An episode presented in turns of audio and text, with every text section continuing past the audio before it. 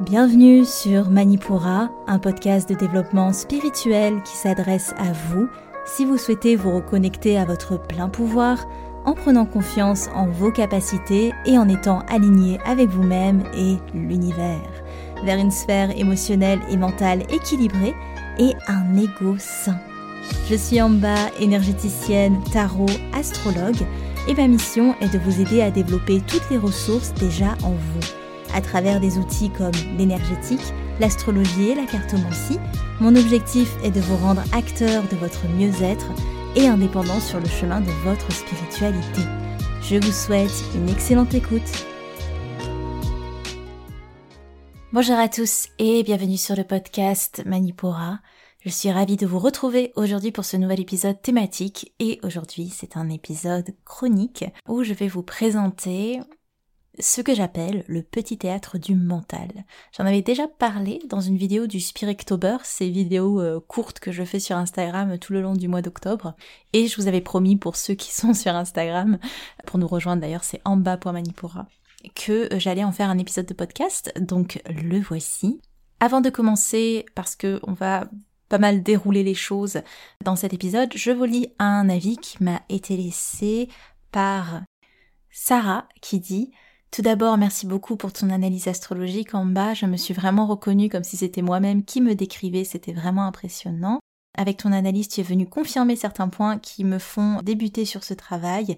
Je vais laisser toutes ces informations mijoter. Ton analyse est vraiment complète et je pense qu'il me faudra plusieurs écoutes pour bien tout intégrer.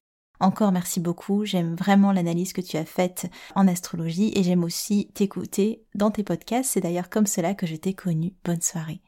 Merci beaucoup Sarah, ça me fait vraiment plaisir. Merci d'avoir pris le temps euh, de m'écrire tout ça.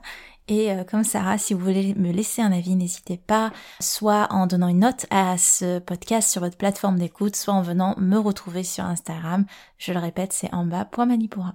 Alors, on est parti pour notre épisode du jour et aujourd'hui, je vous invite au théâtre.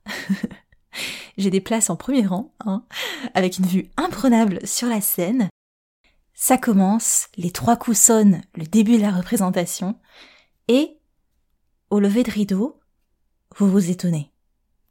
Attends, attends, attends, attends, mais je reconnais là les décors, les personnages, les dialogues. J'ai déjà vu cette représentation. Pourquoi tu m'emmènes voir la même chose? Vous étiez à la même place peut-être ce matin, peut-être même hier, peut-être même le jour d'avant. Vous connaissez cette représentation, vous connaissez le script par cœur. Vous le connaissez à la moindre virgule, et au final, n'est-ce pas normal? Parce que c'est vous qui l'aviez écrit ce scénario. Bienvenue dans ce petit théâtre, le petit théâtre du mental. Et aujourd'hui, je vous invite à la même représentation, c'est vrai. Mais aujourd'hui, plus particulièrement, on va y mettre, on va y remettre de la conscience. Vous êtes prêts? C'est parti. Alors, cette image du mental comme un petit théâtre, elle m'est venue face à un constat. Je tournais en rond très clairement, je tournais en rond face à des situations, face à des discussions, face à des types d'altercations, et je répondais toujours de la même façon. Je réagissais plutôt toujours de la même façon, comme un comédien qui répète ses lignes inlassablement. Pourquoi je dis je me rattrape en disant je réagissais plutôt que je répondais? Répondait inclut une forme de réflexion, alors que la réaction c'est quelque chose qui est immédiat certes, mais euh, euh, qui est dans de l'ordre de l'automatisme. Et du coup, je récitais des lignes préécrites qui avaient construit des automatismes. Bref. Quand je voyais un jugement, quelqu'un pouvait me porter une forme de jugement, alors je rentre dans mon mode défensif et je déroule la tirade de cette personne euh, profondément blessée dans son estime que j'étais. Si vous aviez par exemple euh, une opinion qu'on devait me partager, bah là je sortais mon scénario fétiche de bah si on me partage un point de vue, c'est forcément que l'on tente de me faire changer d'avis. Et du coup, il y avait cette conclusion euh, qui était déjà écrite à l'avance de bah je me braque parce que je vais rejeter l'opinion de l'autre, quelle qu'elle soit, parce que je veux pas qu'on me fasse changer d'avis. Voilà, donc j'avais vraiment mon petit scénario prévu dans ma tête. Dans ma manière de réagir, dans ma manière de m'enflammer, de me comporter, je répétais les mêmes scénarios en boucle et je réagissais toujours sur les mêmes mots, je me renfermais sur les mêmes situations, je m'offusquais devant les mêmes comportements, etc., etc. Vraiment un scénario qui était suivi scrupuleusement à la lettre et je le déroulais exactement selon ce que j'attendais de moi, ou plutôt selon ce que mon mental attendait de moi, en bon metteur en scène qu'il est. Je me voyais depuis la salle, spectatrice impuissante devant ce scénario que j'étais loin d'apprécier et que pourtant je regardais. Et je me demandais mais pourquoi est-ce que je réagis comme ça? Pourquoi je dis ça? Pourquoi ça, ça me traverse? Et c'est pas du tout ce que je voulais dire, c'est pas du tout ce que je voulais faire, c'est pas du tout ce que j'avais envie de mettre en place dans cette histoire. Pourquoi je peux pas réagir calmement, avec du recul, devant cette situation? Pourquoi j'essaye de me faire oublier quand cette scène se remplit de protagonistes que j'arrive pas à gérer? Pourquoi je dis ces mots que je déteste sans même les penser Pourquoi mon corps incarne ça, incarne cette colère si réaliste ou une tristesse si prenante, si au fond, ces mots, ce n'est pas moi qui les ai écrits je réagis, mes émotions suivent un script que j'ai pas envie de suivre ou qui ne me convient pas ou qui ne me convient plus, qui a peut-être convenu à un moment de mon histoire mais que maintenant qui ne convient plus à la situation. Et je fais que les interpréter comme un mannequin animé. Je me vois le faire, je, me vois mettre ce type de costume, mais je me reconnais pas. Et euh, je regarde le metteur en scène, mon mental, dérouler ce même scénario encore et encore, et ça me plaît pas comme enfermé dans une pièce de théâtre qui se joue inlassablement et je me demande du coup pourquoi cette boucle se répète et surtout, surtout comment l'arrêter. Comment changer la programmation et pouvoir enfin observer une histoire qui me convient avec un déroulé qui me ressemble et non pas une histoire, euh, l'histoire de mes peurs, l'histoire de mes traumas, l'histoire de mes blessures qui réagissent aux mêmes situations, aux mêmes personnes, aux mêmes intonations sans que je puisse rien faire. Je suis vraiment dans la salle et je regarde ça euh, démunie. Une méthode qui a bien fonctionné dans mon cas, c'est celle que je vous décris aujourd'hui et c'est celle qui me permet de reprendre le pouvoir sur quelque chose qui, d'apparence, m'échappe. C'est de mettre en image ou de donner une nouvelle dimension à ce mental qui, de prime abord, peut paraître assez flou à aborder. Dans un premier temps, j'incarne mon espace mental sous la forme d'un petit théâtre. Ainsi, je crée de la distance, et il s'agit plus d'une entité dans laquelle je me fonds en totalité, mais bien d'un momentum, ce petit théâtre, un petit moment à part entière, dans lequel je décide ou non de fusionner. Évidemment, le mental fait partie de nous. Hein. Le but, c'est pas de s'en détacher totalement. Parce que déjà c'est impossible, mais aussi parce que on va pas rechercher une vie de fuite, de fuite de ce mental, mais bien une vie plutôt dans une régulation de ce dit mental. Et justement, en parlant de régulation, créer cette distance, ça permet dans un deuxième temps de limiter cette entité dans un recoin bien défini de ma tête, de plus laisser le mental envahir chaque recoin de mon être, chacun euh, de mes mouvements, chacune de mes émotions, chacune de de vraiment le laisser dans son espace défini qui est l'analyse, la compréhension d'informations. C'est à ça que sert le mental. C'est un espace qui, une fois les rideaux fermés, laisse la place à la réalité, au vrai, au fait d'exister, en dehors des paramètres du mental. La scène qui se jouait et qui paraissait si réelle et si prenante il y a quelques instants, tant les acteurs et les décors me plongeaient dans cette action, soudainement cette scène, elle peut se ternir et perdre sa consistance, perdre de son pouvoir, et ainsi elle ne m'embarque plus dans son histoire, et du coup ça devient juste un vague souvenir, une vague sensation, j'ai pas besoin de m'y référer pour bah, justement dérouler un scénario. En clair, que ce petit théâtre reste ce qu'il est, un espace clos du mental, avec un rôle bien spécifique qui est un rôle d'analyse, et non pas un rôle d'écriture de ce que je veux faire de ma vie, de comment je veux être dans cette vie. Justement, le fait d'exister, d'être, de revenir à sa pure présence, sans les scénarios du mental, c'est reprendre votre rôle de réalisateur. Le mental, lui, il est que le metteur en scène. Alors, un metteur en scène, ça s'assure que le script soit interprété dans les lignes. En tout cas, dans sa définition la plus basique. Le réalisateur, lui, il naît avec la notion de mettre en image la vision qu'il souhaite donner à son produit final, à ce qu'il a imaginé.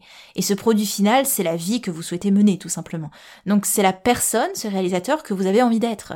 C'est la personne libre d'interprétation, libre de toute ligne à suivre, libre de tout jeu, par-delà les rôles que on lui aurait attribués à l'avance.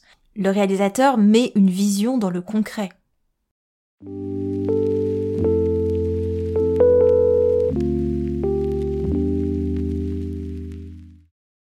Donc, on a vu le petit théâtre du mental, il rejoue les mêmes scénarios selon les mêmes euh, situations, les mêmes dispositions, tatati tatata, et on a envie de casser la boucle. Comment on fait? Parce qu'imaginez la joie et la légèreté que de vivre sans suivre une histoire prédéfinie dans votre tête. Notre mental, il est calibré pour la survie, et souvent ces histoires, elles sont les prémices de ce qui pourrait arriver de pire. Donc c'est pour ça qu'il faut pas lui en vouloir à notre petit mental, hein, il est fait pour ça. On peut pas lui en vouloir parce que il est fait pour s'adapter au monde à travers son outil qui est l'ego. Et basé sur nos connaissances et nos expériences tirées en chemin, il va s'efforcer le mental de jouer les scénarios avec la pire fin possible pour que nous ayons le temps de nous préparer au dénouement sans trop de surprises. Ok, qu'on soit pas pris au dépourvu. C'est ça qui est important pour lui. Il n'aime pas le vide, le mental. Une scène vide, c'est une scène qui ne rapporte pas d'argent. Et l'argent, c'est simplement la satisfaction que nos croyances soient bien confirmées pour s'assurer bah, justement que les plans du mental soient bien rodés. C'est-à-dire que si vous savez exactement ce qui va se passer parce que selon votre croyance c'est ce qui se passe, eh ben il n'y a plus de doute d'improvisation possible et ça rassure le mental d'avoir une réponse à tout ce qui pourrait se passer s'il se passe ça dans ma vie, ben ça va être comme ça, donc je peux faire ça, ou je peux réagir comme ça, ou je peux prendre ce chemin-là. Et comme ça, je suis sûre de toujours avoir la main mise, le contrôle sur la fin de l'histoire. Je sais pas si vous me suivez encore. Bon, je vais vous donner des exemples. Si cette personne dit ça, c'est qu'elle trouve à redire sur qui je suis, sur ce que j'exprime, donc il vaudrait mieux que j'apprenne de suite à vivre sans son estime pour pas être surpris. Ok? Ou alors, même si cette situation se joue, je sais pertinemment que je le mérite pas, je mérite pas cette situation, alors autant couper les ponts tout de suite, pour m'éviter ce dénouement euh, terrible où euh, tout me serait enlevé, où je serais démasqué. Un autre exemple, si cette personne a ce type de comportement avec moi, c'est bien qu'elle essaye de toucher mon intégrité et je ferais mieux de passer à l'offensive directe avant d'être écrasé en premier. Si je réagis comme ça au vu de ce qui se passe en moi, je vais encore et encore plonger dans la même boucle infernale sans m'en sortir. Alors autant que j'y plonge directement pour confirmer que j'avais raison une fois de plus et m'éviter de perdre trop de temps. Des exemples comme ça, il y en a autant que de personnes, il y en a autant que de situations. Et si vous voulez aller plus loin dans la compréhension de ces comportements ou de la manière dont ils se construisent en tout cas, je vous conseille l'épisode 19 du podcast où je vous avais euh, décrit les mécanismes de l'ego. Mais revenons à notre petit théâtre du mental pour aujourd'hui, parce que on va pouvoir se pencher sur l'écriture du scénario, et c'est important. On peut déjà comprendre par ce biais qu'est-ce qui motive le metteur en scène, le mental, à afficher la même pièce à la programmation de notre vie. Le mental, ce qu'il adore, lui, c'est d'avoir toujours le même décor, les mêmes personnages, le même scénario. Parce que c'est hyper cool d'avoir la même pièce de programmer, c'est clairement plus pratique, ça le rassure de pas avoir à monter un nouveau show tout le temps, plein d'imprévus, plein de nouvelles choses à gérer, et aussi et surtout parce que il a écrit un scénario qui confirmait nos croyances. Forcément, ça arrange de bien répéter ce même scénario parce que il est sûr qu'en faisant la même chose, le public confirme l'histoire qu'il a écrit pour nous. Le public, c'est nous, c'est notre conscience. Ce qui vise, lui, c'est la standing ovation, ok? Que le public, il reste captivé. Comme ça, il est sûr que nous restons bien cantonnés à l'intérieur du théâtre, que nous ne prenions pas la liberté d'y vivre dehors. Le dehors, c'est le monde de présence, où rien n'est prévisible, certes, mais du coup, on existe pleinement dans tout ce qui est. Et le petit théâtre du mental, il a aucune emprise sur ce dehors. Tout ce qui se passe en dehors des murs, c'est ce qui est hors de son contrôle, et ça, ça le fait bien flipper. Le souci, encore une fois, c'est que jouer la même pièce toute notre vie, c'est la certitude d'avoir un public usé et aigri. C'est-à-dire que voilà, si vous jouez la même histoire, si vous regardez la même histoire se dérouler, si vous étiez dans les mêmes situations relationnelles ou des mêmes situations euh, tout court dans votre vie, vous voyez bien qu'il y a des cercles qui se répètent et c'est usant, c'est fatigant. C'est juste, on a envie de casser la boucle, tout simplement. Et rester campé sur nos positions, c'est le meilleur moyen d'être usé, d'être aigri, certes, et aussi de s'éviter de créer une belle histoire, une histoire qui nous convient mieux. Et souvent, les beaux développements sont ceux qui nous prennent par surprise. C'est-à-dire que le même film qui se déroule, voilà, c'est fatigant. Mais par contre, un, film qui a des rebondissements qu'on n'a pas prévus, ça c'est génial, ça, ça nous met en haleine, ça nous captive, ça nous permet de vivre d'autres émotions, d'autres sensations qu'on n'avait même pas encore pu expérimenter avant, parce qu'on n'a pas pu aller dans ces nouvelles vagues d'interprétation. Donc les plus beaux développements, ils ont nécessité des remises en question, des prises de risques, des changements soudains euh, dans le texte, et aussi peut-être quelques compromis qui, au final, ont permis d'accueillir une nouvelle vision qui est tout aussi valable et qui peut être tout aussi riche que euh, l'histoire basique du départ. C'est surtout aussi de se rappeler que la vie est mouvement. Nous sommes faits de particules en mouvement. Tout ce qui nous entoure est fait de particules en mouvement. Même la plus dure des pierres est fait de particules en mouvement. En corpuscule, certes, en densité, certes, mais en mouvement. D'essence, nous ne sommes pas faits pour la stagnation, nous sommes mouvement et rappelez-vous cette citation de Dorosky que j'aime beaucoup. Toute maladie, tout problème est le produit d'une stagnation, qu'elle soit corporelle, sexuelle, émotionnelle, intellectuelle, ou même, et ça c'est mon petit rajout, générationnelle. La guérison consiste à retrouver la fluidité de nos énergies. Fin de citation. Donc si on garde toujours le même décor et si on interprète les mêmes personnages de la même façon, on ne laisse aucune chance à notre histoire d'évoluer. On garde les mêmes scénarios, s'il se passe ça, il va se passer ça. Si la situation est comme ça, alors ça va devenir comme ça. Si la personne dit ça, alors c'est qu'elle pense ça. Si elle pense ça, alors il va se passer ça. On se prépare toujours à une éventualité que seul un script préécrit permet de faire exister. Et c'est une représentation qui est bien triste parce que c'est des comportements au final que on pense contrôler parce qu'ils sont écrits, mais au final on ne le contrôle plus parce qu'on les, les vit sans âme et en perdant toute l'essence de ce que l'on est dans ces comportements, c'est-à-dire que on va réagir de manière mécanique, c'est ça que je veux dire. On va réagir de manière mécanique à des situations et on va même plus prendre le temps de voir émotionnellement qu'est-ce que ça retranscrit en nous et du coup comment on aimerait y répondre avec quelque chose de beaucoup plus aligné avec ce que l'on est présentement. On n'a on plus envie de répondre via euh, des traumas, des peurs, des blessures qui ont certes participé à construire notre histoire, mais non pas à l'affecter ou à lui donner une teinte pour toute notre vie. C'est-à-dire que si votre début d'histoire c'est un tragicomique, donc ça veut dire que tout le reste de votre histoire ça doit être un drama et que vous prenez pas au sérieux? C'est triste si vous avez envie de faire quelque chose de consistant avec une réelle trame. Bon bref, je me perds un petit peu dans ma, dans ma comparaison. Mais en tout cas, pour revenir à ça, on va avoir, si on est toujours dans les mêmes éventualités, une représentation qui est bien triste parce que on a les mêmes masques, on prend les mêmes rôles, celui de l'antipathique, celui du colérique, celui de la personne isolée, celui du protestataire, celui du fuyant, celui du mécontent, celui du donneur de leçons, qu'importe le rôle que vous prenez, vous le prenez tout le temps et parce que il vous a été attribué ou vous vous l'êtes attribué dans votre chemin de vie à un moment et ça vous colle à la peau et ça vous suit à jamais et ça vous convient pas tout simplement. Donc on l'a vu, en jouant la même pièce, on s'assure que le public, il est pas surpris parce que on confirme ce pourquoi il était venu, c'est-à-dire confirmer nos croyances. Et on alimente des schémas répétitifs parce que on se rassure dans un carcan, celui des murs du théâtre.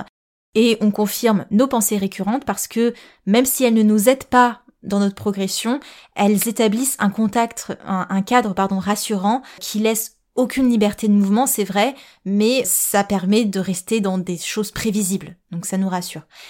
Et pourtant, l'imprévisible, c'est bien ce qui ouvre la voie vers la résolution de notre problème.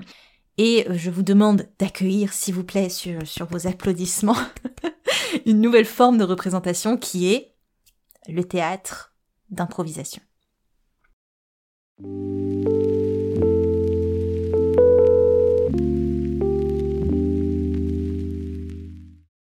Le théâtre d'improvisation, il va redonner du mouvement à notre théâtre poussiéreux, et au lieu d'installer toujours le même décor et d'y faire évoluer les mêmes personnages, avec les mêmes rôles aussitôt qu'une situation particulière pointe son nez, nous allons secouer un petit peu tout ça. Par exemple, si la programmation d'aujourd'hui c'est, euh, je sais pas, une situation, euh, on va prendre selon euh, le thème de fin d'année, je dois passer du temps avec mes proches pour Noël, ok, ou pour les fêtes de fin d'année. Donc le décor autour, il se part déjà peut-être de parures oppressantes, avec de mauvais souvenirs en guise de tableau. Et les personnages ont déjà un rôle d'attribuer. Certains proches prennent la robe du juge, d'autres s'expriment d'un ton satirique, ou d'autres encore jouent la tristesse avec de vieilles blessures de famille qui remontent à chaque fois, etc.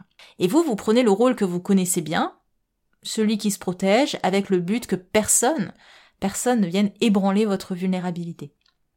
Donc le scénario, il est déjà bien écrit à l'avance, vous devez euh, rendre des comptes à certains proches qui ne manqueront pas de vous le rappeler, et vous avez aussi l'impression de devoir soutenir ceux pour qui cette période rappelle de tristes souvenirs. Et vous, vous jouerez ce que votre mental attend de vous, c'est-à-dire être sur la défensive, et peut-être aussi que vous prendrez très mal la moindre remarque, que vous allez vous sentir bien lourd à devoir porter le poids des malheurs des autres, et vous allez avoir tendance à fuir le plus possible toute interaction pendant ce moment, et vous allez avoir ce stress qui va vous envahir à l'approche de certaines questions qui vous sera posées. Voilà, ça c'est la situation de base, comment ça se déroule en général, et du coup, comment on peut apporter un peu de neuf en ramenant du mouvement dans cette situation. Donc je suis certaine que vous souhaiteriez une autre programmation parce que bah voilà, vous n'avez pas l'emprise sur les rôles que vont prendre les uns et les autres, mais vous pouvez décider, vous, le réalisateur, je le rappelle, de donner à ces personnages des répliques importantes ou pas. C'est-à-dire, est-ce que vous mettez ces personnages sur le devant de votre scène ou pas? Et vous allez aussi pouvoir décider de la manière dont vous allez répondre à ces répliques. On reprend cette situation, au lieu d'installer mécaniquement des décors oppressants, pourquoi on ne laisserait pas plutôt la scène vide, ok, histoire d'avoir votre pleine liberté de mouvement. Après tout, les meilleures histoires sont celles que l'on peut écrire en cours de route, n'est-ce pas? Donc au lieu de coller les étiquettes sur les rôles des personnages, et si nous les laissions sans costume? Libres d'interpréter ce que bon leur semblera. On va pas penser à l'avance, quelles vont être leurs répliques et les rôles, les costumes dont ils vont se parer. Et là, votre mental, le metteur en scène, quand il vous voit changer les choses, il va vraiment vous reprendre mécontent parce que ben, si je me prépare pas à ce que les autres vont dire, à ce qu'ils vont ressentir, à ce qu'ils vont penser, la fin, elle devient incertaine, je vais me sentir prise au dépourvu. Et ça, ça me va pas du tout, parce que le mental, il n'aime pas être pris au dépourvu, il aime être prévoyant. Il n'aime pas le vide, encore une fois. Donc si la situation, elle a une fin incertaine, ça lui va pas. Donc pourquoi écrire l'histoire d'un scénario qui jusque-là a été bien ficelé, a fait ses preuves pour confirmer nos croyances? Le résultat attendu, c'est vous allez vous protéger, vous allez vous braquer, vous allez fuir, vous allez vous extirper de cette situation, et comme ça vous êtes certain de la fin, vous allez passer la situation de la réunion de famille sans encombre. Oui, mais est-ce que vous êtes prêt à revivre une nouvelle fois la même programmation, le goût amer d'après-fête, où vous allez vous sentir coincé dans une boucle sans fin qui se répète chaque année? Alors préparez-vous à ce que votre mental essaye de reprendre la reprogrammation, c'est son but après tout, c'est son rôle de vous faire vivre dans ce petit théâtre, et pour lui les histoires qui confirment les croyances de son public, donc vous, c'est les meilleurs et il n'y a pas lieu de changer ce qui a déjà fait ses preuves. Donc ça, c'est important de vous dire que quand vous allez essayer de mettre des nouvelles choses en place, vous allez avoir vos peurs qui vont reprendre le dessus pour revenir à un script. Et n'oubliez pas ce que j'ai pu vous dire souvent dans le podcast, pour créer un conditionnement, le cerveau, il a besoin de preuves et de répétition de ces preuves. Donc la preuve, c'est, ben, ça a toujours été comme ça. Je l'ai vu plusieurs fois se dérouler ainsi, donc c'est comme ça, c'est la preuve. Et parce que ça s'est répété justement plusieurs fois, la preuve s'est consolidée et ça a créé une croyance. Ben nous, notre but, ça va être de casser cette répétition pour donner moins de consistance à ces dites preuves qui ne permettent plus de construire quelque chose de nouveau. Je sais pas si vous me suivez encore. Mettez pause, prenez une grande respiration et on continue. donc en laissant le décor vide, ok, en évitant de mettre des costumes aux personnages en avance, vous acceptez que d'autres scénarios soient possibles, d'autres scénarios se destinent. Et ça encourage votre liberté de mouvement, ça vous ouvre également à une voie d'improvisation. Vous vous fatiguez moins à vous rappeler des lignes préécrites et vous arrivez léger sur la scène. Vous allez pouvoir improviser d'autres euh, d'autres répliques. Vous allez laisser libre cours à une grande force en vous qui est et qui va pouvoir se développer aussi euh, quand vous allez lui laisser de la place, votre intelligence situationnelle. Au lieu d'établir un plan et de vous y tenir, même si c'est inconscient, hein, je, sais bien que c'est pas hyper clair dans la tête en mode je vais réagir comme ça, je vais réagir ainsi. Non, c'est vraiment de, de l'inconscient. Et le but c'est de ce podcast justement, c'est de ramener de la conscience sur ce théâtre qui se joue à l'intérieur de vous. Au lieu d'établir ce plan, vous allez vous adapter à ce qui se présente et ça c'est l'intelligence situationnelle. Vous accueillez les émotions dans l'instant et vous y répondez selon ce qui vous semble le plus juste pour vous, selon les données qui vous entourent, à l'instant T. Et vous êtes plus dans la résistance parce que vous reprenez le pas sur la réalité, la réalité que vous souhaitez dessiner pour vous. Vous êtes plus dans la résistance de non, non, non. S'il se passe ça, je vais forcément réagir comme ça, ou il va forcément se passer ça. Et ça, ça crée, ben, vous allez contre le mouvement, le flot de la vie qui en lui-même est hyper changeant et impermanent. Ça met beaucoup d'énergie de créer de la permanence, enfin de vouloir créer de la permanence dans quelque chose d'impermanent. Ça vous use énormément. Et vous vous sentez... Alors, soit ça vous use, parce que vous allez vous forcer à créer une stabilité dans quelque chose qui est voué à être instable, qui est la vie. Soit vous vous désalignez de ce que la vie est, c'est-à-dire la vie est mouvement, hum, en étant dans l'inertie et il n'y a rien qui se développe, il n'y a rien qui se progresse, il n'y a rien qui transforme parce que vous bloquez ça. Vous bloquez l'impermanence des choses. La question à se poser, c'est comment vous souhaitez réellement répondre à cette situation? Dans quel état vous aimeriez quitter la scène? Est-ce que vous avez envie de quitter la scène avec des regrets, désespérer que euh, les choses se soient passées comme ça?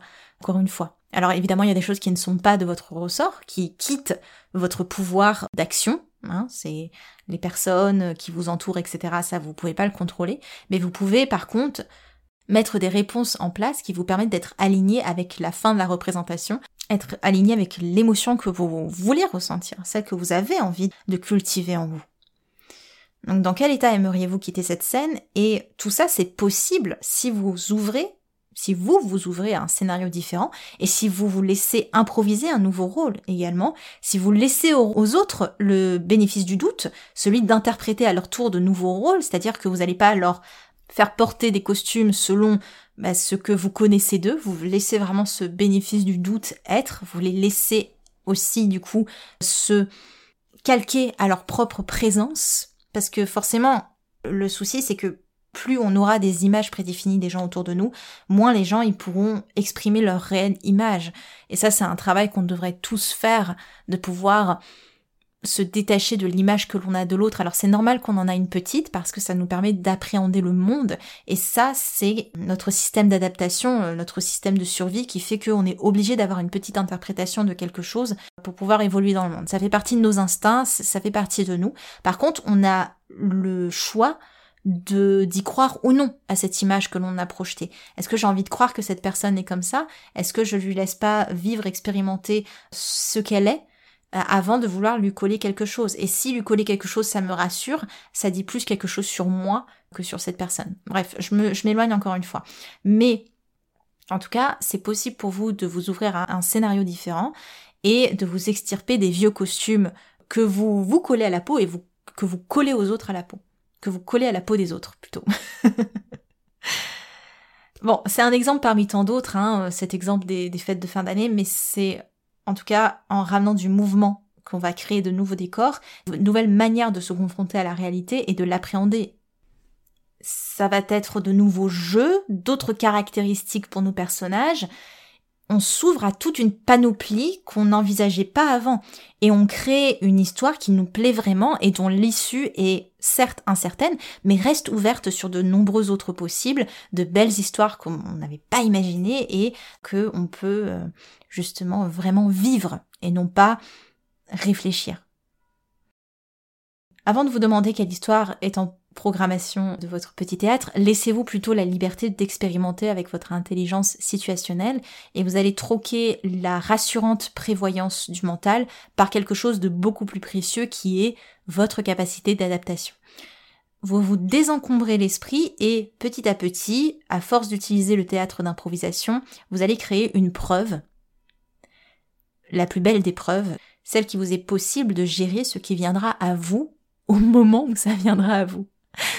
Plus besoin de préparer de lourds décors, plus besoin de vous laisser prendre par des prévisions anxieuses écrites par un script qui peut-être a été vérifié dans le passé, mais du coup le passé est passé, donc euh, qu'est-ce qu'on veut écrire dans le présent?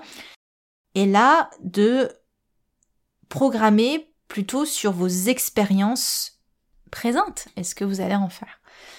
Bref, voilà un peu pour cette chronique qui est un épisode d'exploration, je dirais, qui vous permet de peut-être mettre des mots ou en tout cas une nouvelle vision sur ce qui se passe à l'intérieur de vous, de prendre des exemples ou de visualiser les choses d'une certaine manière, c'est un bon outil, une bonne manière de désacraliser ce qui se passe en vous et de pouvoir démêler les nœuds en incorporant le jeu. C'est-à-dire que on oublie en grandissant la nécessité, pardon, du jeu, euh, le jeu J-E-U, qui permet de laisser l'imagination, de laisser cette flexibilité au cerveau justement, cette intelligence situationnelle. Euh, le jeu permet ça avec beaucoup de légèreté en plus de ça, parce que rien n'est contrôlé dans un jeu. En tout cas, un jeu qui est marrant, rien n'est contrôlé vraiment. C'est un peu le dawa, mais c'est ça aussi qui fait la magie euh, de la spontanéité euh, de ce qui se présente en fait. Euh, on le voit d'ailleurs, hein, les jeux où il y a beaucoup de règles, où c'est très strict, en général on perd l'intérêt très rapidement, ou en tout cas on s'ennuie, où ça laisse plus la place à la spontanéité qui est hyper hyper cool et qui fait qu'on passe un bon moment. Donc de ramener du jeu avec des visualisations, des images, des exemples qui sortent un peu de l'ordinaire ou de choses très euh, dans, les carcans de la psychologie hyper euh, après c'est utile hein, d'avoir cette théorie parfois euh, très carrée évidemment mais on peut adoucir les bords avec en laissant notre imagination créer d'autres références comme là voir le mental comme un petit théâtre on ferme les rideaux. J'espère que vous avez aimé cet épisode chronique d'exploration euh, à travers euh, voilà une image qui moi m'a beaucoup aidé personnellement. Et j'espère que ça vous aidera à votre tour ou que ça vous encouragera peut-être aussi de créer les vôtres. Ça, ça peut être bien aussi. Si vous avez aimé, en tout cas, n'hésitez pas à mettre une note au podcast, ça aide beaucoup. Ou alors à venir me le dire tout simplement sur les réseaux sociaux. En tout cas, je vous remercie et euh, je vous dis déjà à l'épisode prochain. C'était en bas de Manipura. À la semaine prochaine. Merci. Manipura, c'est déjà terminé pour aujourd'hui. Je vous remercie de votre écoute et si cela vous a plu, n'hésitez pas à partager et à laisser un avis sur Apple Podcast ou Spotify. Pour continuer vos explorations en cliquant sur le lien dans la description de l'épisode, vous pouvez télécharger gratuitement tous les e-books Manipura ou faire le quiz Quel est votre guide astrologique? Quant à moi, je vous dis à la prochaine et surtout prenez bien soin de vous.